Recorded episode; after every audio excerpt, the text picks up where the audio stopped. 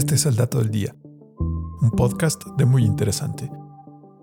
Y hoy nos preguntamos, ¿puede la ciencia explicar la maldición de Tutankamón?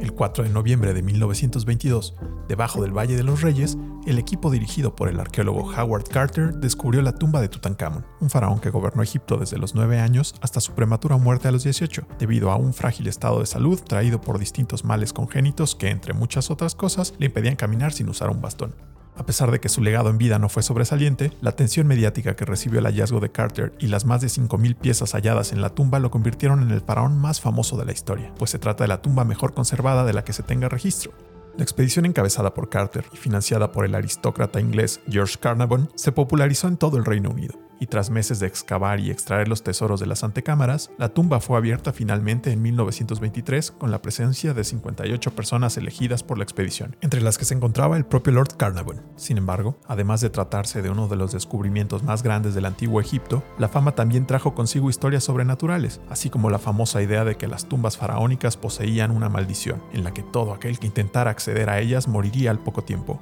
Y es que a partir del momento en que se abrió la tumba, personas relacionadas con el descubrimiento empezaron a morir. El caso más famoso fue el de Lord Carnarvon, seguido de la muerte de su hermano, Aubrey Herbert, quien fue uno de los testigos del descubrimiento, así como otros miembros del equipo. Pero a pesar de lo popular que se ha vuelto la leyenda, en realidad, la maldición no fue más que un cúmulo de acontecimientos sin ninguna conexión particular entre sí, y aunque en su momento se creyó que Carnarvon falleció por una septicemia sin razón aparente, las investigaciones más recientes apuntan a que lo más probable es que un hongo conocido como Aspergillus fue el verdadero responsable de la muerte del aristócrata. Y es que después de estar 3.000 años sellada, las condiciones al interior de la tumba de Tutankamón favorecieron la reproducción de distintas clases de bacterias y hongos, que pudieron desarrollar una mayor virulencia tras pasar un largo periodo almacenados en el sarcófago. Diversos análisis microbiológicos al interior de tumbas egipcias han descubierto variedades de Aspergillus, además de bacterias como estafilococos y sustancias tóxicas como amoníaco, que en altas concentraciones pueden causar graves daños a la salud. Además, aunque se trata de microorganismos que difícilmente podrían provocar daño a un sistema inmunitario en buenas condiciones,